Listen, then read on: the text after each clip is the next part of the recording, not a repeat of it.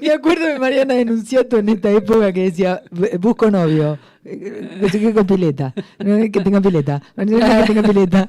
Pileta. Todo con pileta. Todo con pileta o río, lago. Bueno, no sé, pero hablando de lagos, vamos a, presentar a alguien a quien yo le estoy pidiendo hacer esta entrevista, creo que ya hace un año más o menos. El que la sigue este, la Y, no, y, nos costaba eh, coordinar, porque bueno, martes 11 de la mañana, ¿a quién se le ocurre hablar de poesía un martes a las 11 de la mañana? Va un kilómetro cero acá. Ivana le dio un espacio tremendo a la literatura, que, cosa que es bastante inusual dentro de la radio y eso siempre lo remarco porque, bueno, a todos nos sorprende, eh, hasta a mí misma. Así que vamos a presentar al invitadazo de hoy, al tan esperado Facundo Podestá, que nació en 1983 en Paraná, Entre Ríos. Desde hace algunos años reside en Neuquén.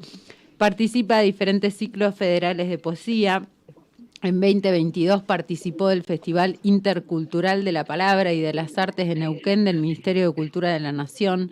Forma parte de la colección Los Vamos a Cargar a Coplas, folletos de poesía insurgente número 20 de Piro García 2020 y de las antologías la, la, ya renombrada Paisajes de la Infancia, Poesía Dominguera volumen 1, que salió editado por Cartografías en 2021, Previenal Sentir Malvinas, concurso de poesía de la UNLAM en 2022, Entre Raíces del Centro Cultural La Terraza de la Asociación Amigos Haroldo Conti, que supongo no será la Asociación Amigos Haroldo Conti de la ciudad de Chacabuco en 2022, y Niñez Camalote en 2023. Acaba de publicar su primer libro de poesía, Cowboy, por Paquidermo este mismo año. Hola Facu, ¿cómo estás?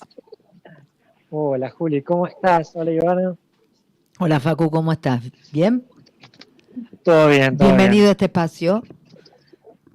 Muchas gracias, estoy re contento, la verdad. Como decía Juli, hace mucho, mucho que la vengo estirando porque no conseguía el tiempo, así que bueno, acá estamos felices finalmente de, que podamos hayamos podido coordinar eh, para, tenerte acá en tus vacaciones. Digamos que son tus vacaciones, porque si no es un horario imposible para vos. Em, Facu, ¿por dónde andás en este momento? En este momento estoy en Rosario porque salí tipo cinco y media de la mañana de Buenos Aires, estoy yendo a mi casa a Paraná eh, y bueno, nos agarraba de camino la entrevista, así que paramos en el Rockefeller de, de Rosario. Bien, te, agradezco, pero un montonazo, porque, porque bueno, yo sé que andas de gira, en verdad. Sí, sí, sí. Contaros un poquito de que... Por Chaco el sábado. Ajá, ¿Chaco y Corrientes hiciste o solo Chaco?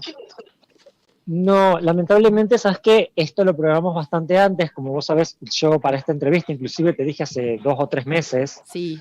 Eh, que siempre programamos así, y bueno, ya había sacado los pasajes y demás para Resistencia Chaco, y resulta que a último momento se suma una fecha en Corrientes para el viernes, un día antes. Ay, qué pena. Y yo ya tenía todo, claro, tenía todo el, el viaje armado, pasajes de avión sacados y demás por las vacaciones. Así que lamentablemente no pude estar en Corrientes, pero eh, lo que se hizo en Corrientes se hizo al otro día en Chaco, que es donde yo estuve, así que pude conocer a todos los, los poetas que estuvieron el día anterior y bueno, estar con Marina Coronel y Nia Ceballos, que son las organizadoras de Iguazú Poesía, que es el, el evento de poesía que se hizo allá. Bien, el Guazuque se hace una vez por mes y coordinan eh, Marina Coronel y Estefanía Ceballos, a las que ya eh, hemos entrevistado por acá. Eh, ¿Cómo es esto de ir a leer? ¿Qué sentís esta, sensación? Digo, de repente uno en, la escritura está en, una posición más solitaria, ¿no? Más, más retraída y de repente exponer eso en, en la oralidad, en una lectura frente al público. ¿Qué te pasa con eso? Y mira, medianamente le voy agarrando la mano. Pasa que yo la primera vez que leí eh, o que expuse algo mío fue en Poesía Dominguera, en el 2020, durante la pandemia, ¿no? Por insistencia de Pedro Santo de Lucas. De hecho, mando saludos, lo acabamos de ver ahora en Buenos Aires, pero seguramente está prendido de la radio, sé que escucha siempre. Le mandamos un abrazo. Grande.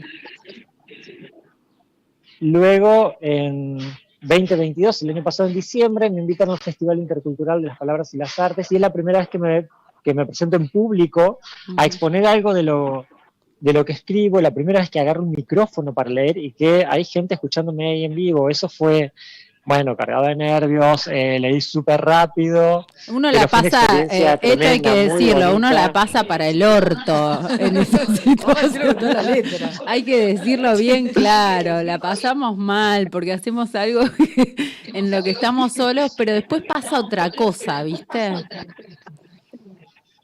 Eh, la verdad, ese día fue, para mí fue tremendo. Primero, como te digo, fue la primera experiencia, así que estaba muy nervioso. Inclusive, eh, luego siempre cuento esto porque me pareció muy gracioso a mí. Quedé medio para último para leer y resulta todo el mundo agarraba el micrófono, saludaba, se presentaba, todo, ¿no es cierto? Eh, yo agarré, me paré, encima yo leo parado, o en ese momento estaba muy acostumbrado a leer parado, ¿no? Porque me marco el ritmo con el paso y demás. Eras una Y estatua. todo el mundo estaba sentadito, ¿no? Y agarro, agarré el micrófono, leí tres poemas de corrido y solté el micrófono y fui me senté. O sea, sin saludar a nadie, sin dar las gracias, así estaba de nervioso. Eh, así que bueno, me quedó como anécdota de la primera lectura, ahora ya estoy un poco más acostumbrado a, Fue más a por lo punk lo tuyo, más punk, más... antes. Esto, esto es lo que hago, punto, ya Sí, está. sí, Está sí. Sí, buenísimo. yo creo que hasta cuando solté el micrófono se hizo el ruido, viste, típico de que se azota contra algo. Bueno, Tremendo. pero y esta, y esta no, la verdad fue una hermosa experiencia. y esta experiencia del Guazú, Em, Facu. Facu. Sí. ¿Estás con auriculares? Sí, sí. Si me escuchas mal, lo saco. ¿Te los, po- ¿Te los podrías sacar? A ver ¿Ahora me escuchas mejor? sí, mucho más. Hola. Ah, está, perfecto, ¿Sabes perfecto. lo que sentía yo? Que había como un conglomerado de ratas adentro del, de la señal de. Wi-Fi. Decía, Bien, bien. Eh, Facu, ¿cómo, ¿cómo fue tu experiencia ahora en el Guazú? Eso, la verdad que fue muy hermoso, sinceramente. Eh, Nia me había hablado hace un par de meses, inclusive yo tenía sacadas mis vacaciones, pensaba sacar las vacaciones del feriado largo de, de octubre, y cuando me invitan, me puse a hablar con, con Mauri, mi compañero de, de Vive, y, y cómo es, y bueno, decidimos, bueno, cancelar un viaje y pasarlo para fin de mes para poder llegar ahí porque es más o menos lo que lo que nos gusta hacer, ¿no? Eh, romper un poquito las fronteras, eh, compartir espacios de poesía, eh, y ya había un montón de cosas que no he podido hacer, como ha sido participar, por ejemplo, en, en la ULAM, que nunca puedo viajar. Facu, Eh, Facu, y Facu, sí. soy tu pesadilla. Hola, ¿qué tal? no, no, por favor. Escuchame una cosa. Estás con manos libres. ¿Estás con manos libres? A ver, ¿Sabes qué digo. pasa? Está tomando, está tomando el micrófono del celular, está tomando todo el ruido y estamos escu- no ahí no estaría con micrófono con manos libres. Bueno, ahí está perfecto. Ahí se dejó escuchar el, el El, exterior. el bullicio, claro, de afuera. Eh, Facu, estabas contando... ¿Cómo? Ahora sí está con manos libres. A ver. Y, y- y- Sáquelo. Claro, sin... Ahí lo saqué. Bien, me gusta, es como una prueba de sonido esto. Pa, pa, pa, pa. Eh, Hola, sí, probando. Un, dos. eh, Facu, estabas contando de que pudiste también pasar por la UNLAM. En la UNLAM me invitaron, como a todos los que participamos en la prebienal de Sentir Malvinas, eh, pero lamentablemente no pude ir. Y bueno, venía con esto de ciertos lugares donde me hubiera gustado estar, como Longchamps también, por Entre Raíces, y nunca lo lograba, porque bueno, yo tengo mi trabajo, si sí tengo que sacar vacaciones, Claro. obviamente la cuestión económica también es un tema. Así que... Me, eh, me voy a detener en eso, en eso que acabas de decir. En la cuestión económica es un tema, ¿no? Porque bueno, ya eh, está bastante popularizado que, eh, o naturalizado, digamos, que los artistas eh, no reciben el- el, la remuneración por su trabajo, pero a veces tampoco, digamos, para ir a representar a una ciudad, a otro lugar, digamos, es como bastante engorroso en ese sentido, ¿cierto? Sí, sí. Bien, te pregunto porque como Em. vivís en Neuquén, nosotros estamos en la provincia de Buenos Aires, este, por ahí había algo que, que te permitía acceder a, al- a los recursos que tiene el Estado para, para el movimiento artístico y, y bueno, no, no sabía si en Neuquén había o no. Sinceramente, se- no lo he buscado. No te puedo decir que lo haya o no en Neuquén, porque no lo he buscado yo. No he ido a, a- a ver qué, qué recursos puede haber para moverme en ese sentido, ¿no? Eh, sinceramente, trato de, de colaborar o de participar en lo que se puede, como esas convocatorias. Y sí, no, no es que cuando dice eh, María Belén Corso, que es de UNAM, por ejemplo, dice los que puedan venga, yo digo no, directamente no. Me fijo, a ver si pueden sacar vacaciones, que son Claro. los pasajes y demás. Y bueno, lamentablemente no he podido, no podido hacerme el tiempo y económicamente no me ha sido posible tampoco. Claro. En este caso de Guazú, tenía que correr las vacaciones, que ya sabía que me las iba a sacar. Me fijé los pasajes, no era para tanto, es algo posible, porque además ya estaba de camino a mi casa para Paraná. Eh, y bueno, las chicas del Guazú de todas formas consiguieron eh, el alojamiento, así que bueno, esa fue una gran ayuda, por supuesto. Eh, y otra cosa es que también yo recién empiezo. ¿viste? Claro, claro, no, es no. También te hacía no es que referencia. rechazado un montón de, Claro. un montón de invitaciones, Ta- sino que bueno, han sido dos o tres cositas por ahí que no se pudieron y bueno, me di el gusto de irme al Guazú.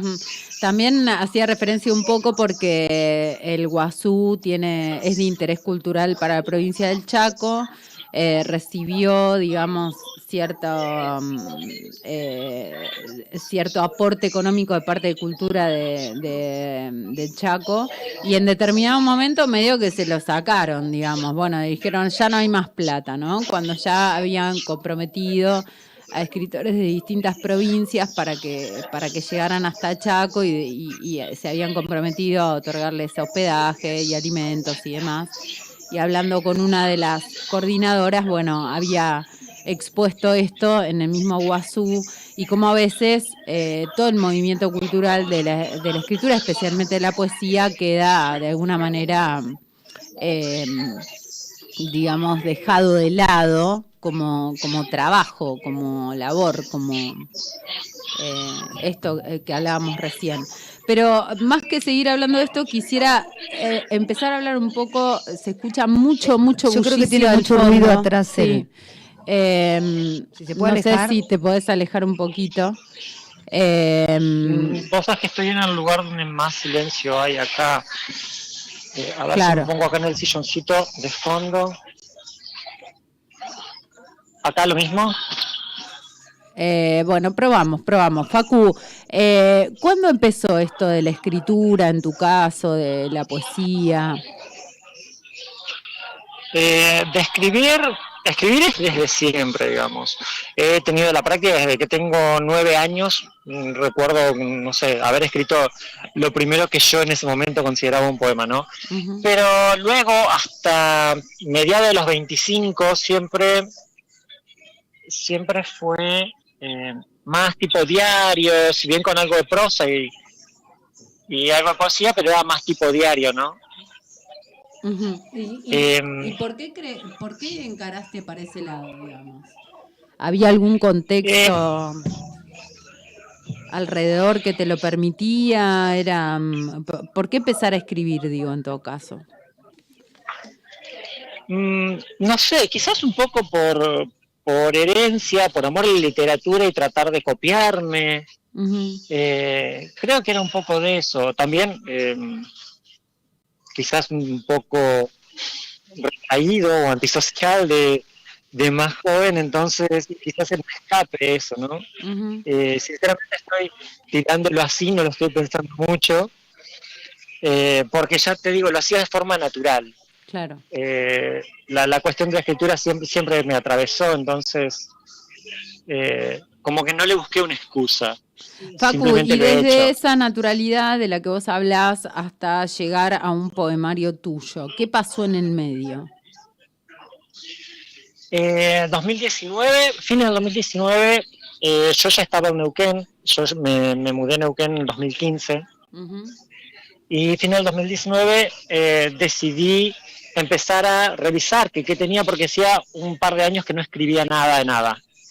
Eh, entonces me hago mandar todas las cosas que tenía de Paraná y me pongo a revisar los escritos. Cosa que es muy diferente a escribir. Ponerse Claro. a corregir y a revisar es una cosa muy diferente. Yo, ojo, sin experiencia, esto me puse a hacerlo por una cuestión de hobby y desen- eh, desembocó limpiamente en lo que es la poesía. ¿viste? ujú. Eh, hubo una limpieza muy grande de eso, pero a la vez, estoy hablando del fin del 2019, fíjate que me empieza a agarrar la pandemia Claro. y como a mucha gente se me abrieron las puertas de la virtualidad.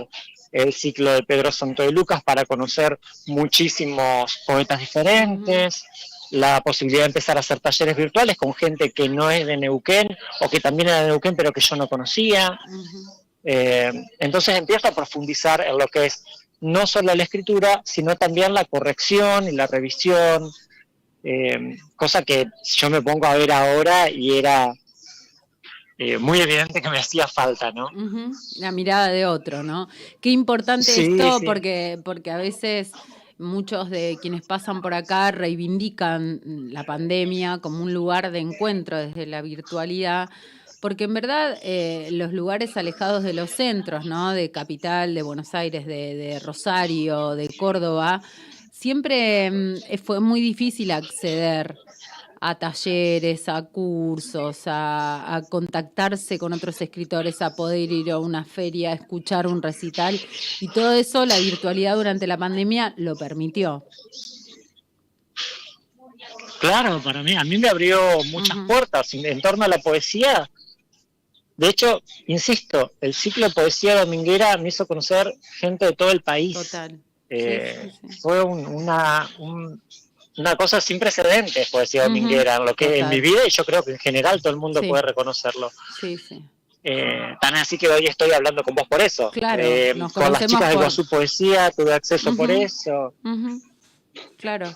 Eh, es más, allá en el Guazú estuve con, con Saída de, de falta en vivo. ay, ¿cómo se llama la editorial? Falta en vivo. Falta en Vido, y es la primera vez que nos vemos en persona, pero nos conocemos desde el 2020, Claro, porque ella estuvo en el, el primer año de Poesía Dominguera. claro. Eh, así que fue la oportunidad de conocernos en persona, pero nos seguimos de hace tres años. Eh, te- eh, retomo lo que venías diciendo. Decías, bueno, en pandemia aparecieron cursos, ¿no? Talleres y demás que me permitieron corregir, editar. Y yo te había preguntado cómo pasaste esta cosa de escribir más natural, que era algo que te convocaba naturalmente, a eh, poder armar un poemario. Vos mencionabas el 2020 como un lugar de acceso, digamos, a talleres y demás, a una práctica al oficio por ahí más consciente. Sí, en el 2020 yo la pasé mucho, si bien escribiendo también, mucho escuchando voces, escuchando ritmos. Eh, empecé a hacer taller y ver qué era lo que me faltaba. Mm. Pero a partir de 2021 con, eh, empiezo a hacer taller con Juan Pablo Bañarol y Laura Kirchner de Santa Fe.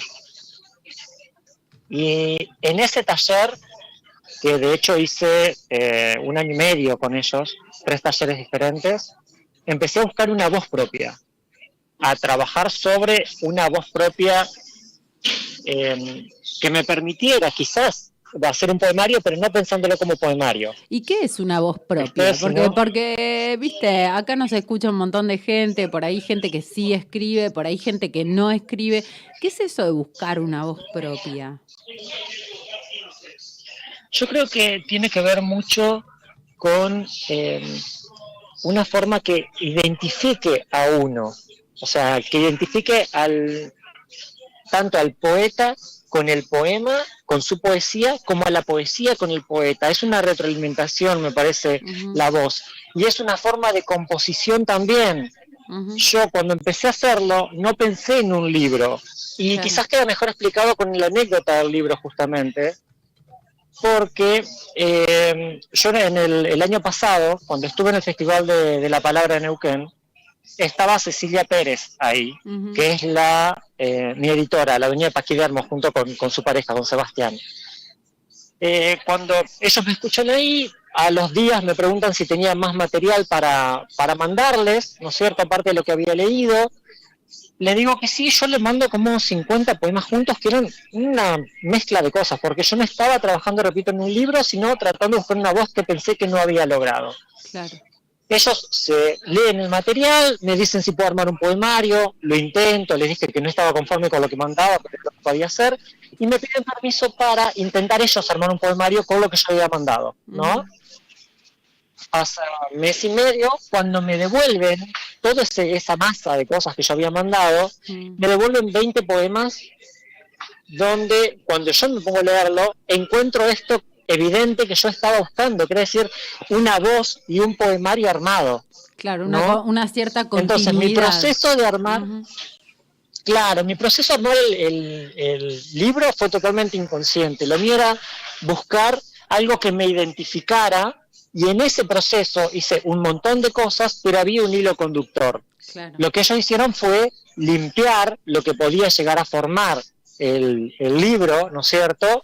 De todo el resto que no era que no podía formarlo, pero por ahí no tenía tanto que ver y eh, podía llegar a, a mezclar diferentes tiempos de escritura también, porque la escritura de uno, como dije en otro momento, una voz siempre es en viaje, entonces va cambiando.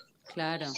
Eh, ¿Y qué Yo, sentiste lo esto, esto de, de, de, de repente tener en tus manos tu propio poemario? ¿Qué sentiste? La verdad fue bastante increíble porque, como te digo, yo había mandado algo y me parecía que no había un libro ahí. Por más admiración que yo tuviera por la persona que me había pedido los poemas y por más ganas que tuviera de tener un libro, digamos, Claro. la verdad es que yo no lo encontraba, no me salía ni verlo. Y me pasa, me pasa eso, e insisto con que hay que hacer talleres y clínicas porque se necesita de una eh, visión de otra persona, ¿no es cierto? Que sí. no- ver cómo nuestra poesía o el arte en general atraviesa al otro. ¿no es cierto?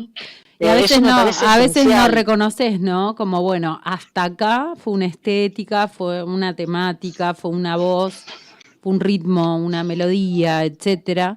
Y, y acá empezó otra cosa. A veces cuesta reconocer el pasaje, ¿no?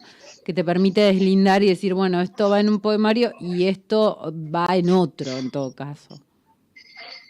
Sí, totalmente. Eh, de hecho, recuerdo mm, eh, haberme puesto a armar lo que ellos me habían dicho y estar completamente perdido, tener todos los poemas distribuidos arriba de la cama o arriba de una mesa grande en otro lado y tratar de hacer algo con eso y era como un puzzle imposible, no había una imagen ahí. Claro. Hay que armar un Eh, rompecabezas, es tremendo. Sí, sí, sí, sí. Aparte, eh, también que tenga cierta coherencia. Sabes que Ujú. hace poquito leía algo que, que tiene mucho sentido para mí de Ariana Harwitz, Mm. eh, El ruido de una época, y en una parte ella dice, eh, alguien lleva un poemario, ¿no es cierto? Se caen, se entrevieran las hojas y uno lo vuelve a juntar y no se sabe qué va antes que después, la coherencia te la regalo. Claro. Y eso era lo que me pasaba, era lo mismo que yo pusiera de una forma u otra lo que yo había ordenado o que, que lograra colocar ahí. El trabajo que hicieron Cecilia y Sebas, la verdad que fue impecable. Claro, ellos Y- supieron enhebrar, digamos, ir, ir poniendo las Claro. perlas, digamos, en el collar, en el orden Sí. que iba. Está bueno eso. Sí, Eh, sí, y después de. Cowboy, ¿qué viene? Porque Cowboy está recién Eh, salidito del horno, pero ¿y después qué viene? Sí, mira, eh, yo empecé con, con Cowboy, con el proceso de Cowboy en diciembre y lo terminamos, lo terminé en agosto cuando salió el libro, ¿no? Hasta ese momento estuve prácticamente bloqueado de escribir claro. porque, bueno, era la cuestión de estar con este libro. Por más que las correcciones no fueron muchas, pero era eso de, de la espera continua hasta que saliera el libro. Una vez que salió Cowboy, yo empecé a hacer taller de nuevo Y de nuevo, la pregunta cuando alguien ingresa a un taller es, ¿qué buscas? Y yo era salirme o alejarme de Kobo, buscar otra voz particular, pero también encauzarme en lograr yo desde un inicio trabajar en un libro, cosa que no había pasado con Cowboy. Ah, otro plan. Así digamos. que, No tan incidental, O sea- sino más programático. claro, porque digamos, creo que el trabajo de, de cualquier persona que escribe, que quiere ser escritor, que trata de ser poeta, es este paso que yo inicié en 2019, es decir, me pongo a corregir y a trabajar sobre mi escritura. Eh, me parece una, una evolución natural que me haya pasado esto con este libro y a partir de eso tratar de aprender, bueno, cómo lograrlo yo, ¿no Total. es cierto? Eh, ya me manejo más o menos eh, haciendo poesía, corrigiendo mis poemas Y adoro hacer taller, así que eso no me pesa para nada. Eh, me, me encanta, me encanta compartir con, con otras voces, me encanta esto de los ciclos, trato de participar todo lo que puedo. Así que me parece la evolución natural tratar de eh, armar yo un libro, para más que obviamente después lo pase por clínica y demás. Obvio, obvio, obvio. Uno siempre necesita la mirada de otro, ¿no? Digo, de- en Sí, definitiva va a caer en la mirada del lector, pero, pero hay una mirada otra de alguien que practica el oficio que está buena para, para poder vislumbrar. eh, no que te, no que te, mm, porque eso es también una conversación que a veces tenemos con otros poetas, no que pervierta tu estética, tu estilo, tu, tu búsqueda, pero sí que te la potencie, ¿no? Que, que- que te ayude a encontrarte con ese lugar. Eh, porque bueno, uno también puede caer en, malas manos y, terminar escribiendo a la manera de, de- quien hace, con quien haces la clínica, y en verdad no, es como, bueno, escribo a, a mi modo y el otro me ayuda a encontrar esa, esa voz. Eh, en ese sentido yo creo que uno tiene que ser siempre consciente de que los poemas y el poemario van a ser de uno. Claro.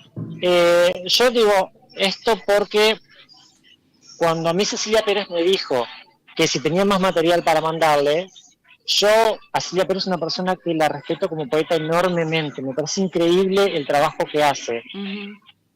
Y sin embargo, cuando ella me mandó las correcciones, yo hubo cosas que acepté y cosas que no. Claro. ¿Viste? Que yo en un principio hubiera dicho, lo que me diga ya está, es así, Alabado sea porque el confío. Y no, me tuve que poner a la posición de decir, bueno, este material es mío, soy yo el que tiene que hacerse cargo de esto, eh, más allá de que luego sea del mundo. Yo una vez que el libro ya estuvo, me olvidé, es de, de quien se arriesga a entrar en el libro, ¿no?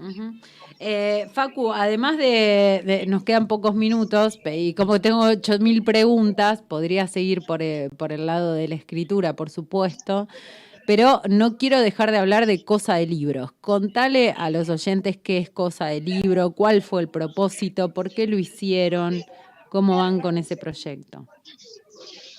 Eh, Cosa Seria Libros es, Seria. a ver, eh, a principio de año Pedro Santa Lucas tenía que presentar eh, Set de Lojal. Ujú, Y resulta que pasamos por su casa en un viaje que hicimos y teníamos ganas de probar a hacer una presentación, que fuera algo lindo, lleno de amigos, ameno.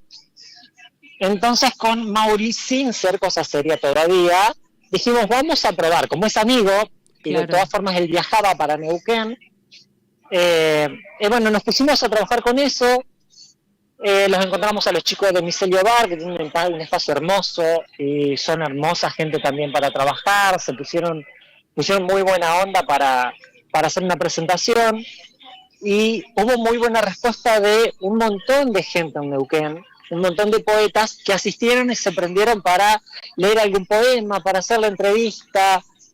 Eh, tuvo una convocatoria muy grande, muy hermosa para hacer algo de poesía, que nosotros estamos acostumbrados a, a eventos donde a veces van 10, 15 personas. Claro. En la presentación de Pedro llevamos las 50 personas en un bar sin Pedro nada más es que ser así, nosotros, Pedro es así, nombre. hay que decirlo. Pedro eh, arma un confluencia y son 50 personas, presenta un libro y son 50 más personas. Pedro lo que hace lleva más de 50 personas, obviamente.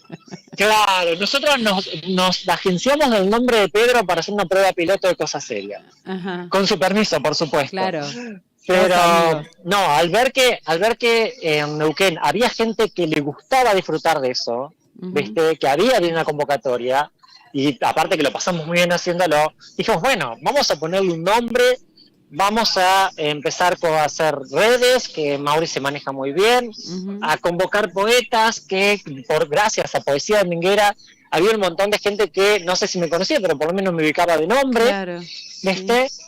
Eh, y fue empezar a mover, hacer una movida de, de poesía, hacer una movida de poesía, es eso, de difundir poesía, de difundir autores que por un montón de motivos no se conocen acá y que nosotros sí dijimos, poesía dominguera fue genial, pero queremos más, Claro, ¿viste?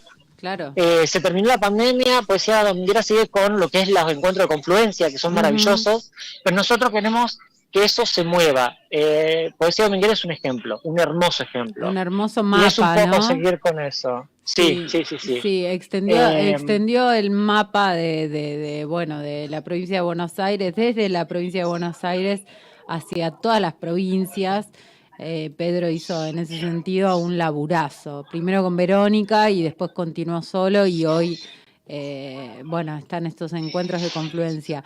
Pero cosa seria, además de ser encuentro de poetas, es también una librería.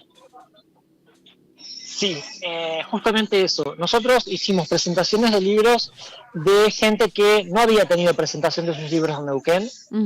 Eh, el ejemplo, por ejemplo, de Lorena, de, de Ceci Pérez, cuando hizo Imaginaria, eh, de Sonia Lucero, que sacó Escribir para el Fuego y tampoco había tenido presentación. La idea es mostrar a la gente de Neuquén, si podemos traer a alguien de afuera, a alguien de afuera.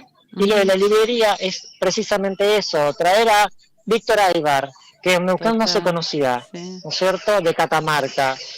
A traer a Víctor Taquia, de La Rioja, Aníbal eh. Mariana, Mariana Bolsán de Paraná. Aníbal Costilla de. Santiago. Bueno, esos autores hoy están disponibles en la Patagonia. Genial, genial. Y no solamente por el hecho de tener una librería, que vos decís, ah, bueno, quiero comprar el libro de tal persona, lo puedo conseguir acá. Sí, se consigue, pero además lo que hace Cosa Seria es, por ejemplo, tener un poema a la voz de su poeta en el Instagram. Ujú. Podés no comprar el libro, pero no podés ser ajeno al poeta. Al poeta. ¿Se Total, total. Eso, eso o sea, es conocer hermoso. esas voces de, otro, de otros lugares. O sea que a todos Eh, los la que oyentes, Instagram de los- Cosa Seria es muy rico. eso, a todos los oyentes los invitamos a seguir a Cosa Seria en el Instagram, a Facundo Podestá, obviamente en el Instagram, a Mauricio Giulietti en su Instagram, porque son grandes eh, divulgadores de lo que sucede en Argentina hoy en la poesía. Pero no quiero, no quiero que nos vayamos después de prácticamente un año de espera. Sin que leas y compartas tus poemas, por favor. Eh, dale, dale, dale. Eh, vamos con el libro que abre Cowboy. Dale.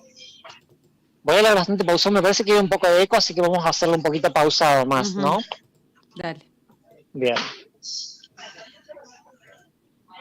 Los cuises corren a la vera del camino. Son todos de color gris y andan en familias numerosas, en fila india. Cuando el sol de la siesta parte la brosa, se confunden con hoyos y sombras inmóviles y ante el mismo atisbo de amenaza desaparecen los pajonales. Vos querías un cowboy de puntería certera que los diera vuelta uno a uno, como tarritos colgados del alambrado. Yo aprendí a tensar el caucho, a centrar la horqueta, a apuntar con los ojos bien abiertos, pero nunca pude atentar contra un cuerpo vivo. Tremendo. Ese es el, el primer poema del libro y que le da título al, al poemario. ¿Vamos con otro? Dale, sí, por favor. Dale, uno más. En una habitación, una ventana sola. Esto no es una casa. No sé por dónde vinimos o cómo llegamos. Del otro lado de la ventana, mi padre me observa. Una cortina verde militar, blande filos. Nuestras imágenes sangran. Mi padre ha estirado su mano muchas veces, nunca para asirme. No soy de los que hay que sostener. Bien me he parado con estas botas tan diferentes a las suyas. La ventana ha estado siempre abierta, pero nunca significó que la podamos atravesar. La espalda de mi padre fue ancha todo el largo de mi brazo no alcanzó para demostrarle afecto. La espalda de mi padre se curva. Si lo cóncavo fuera un refugio, lo convexo sería un filo. Tremendo, Facundo, por favor, ¿dónde se consigue ese poemario? en cosas sería libros. En Cosas Seria Libros. Bien, sigan los Sí, por mi Instagram me escriben. Total, totalmente. Eh, ¿Tenés uno más para despedirnos en estos mm, segunditos que nos quedan? Dale, dale.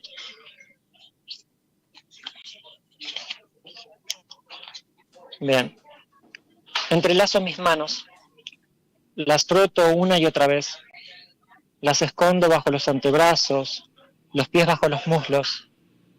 El frío es extremo.